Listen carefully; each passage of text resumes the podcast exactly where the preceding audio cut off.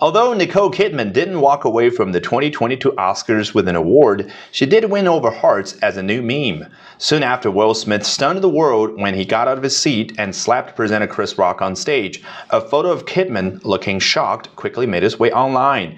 And naturally, many social media users started purporting that the image was a snap of the star's response to the unscripted altercation. However, that theory has since been proven false thanks to Myung Chun, the photographer behind the now viral pic.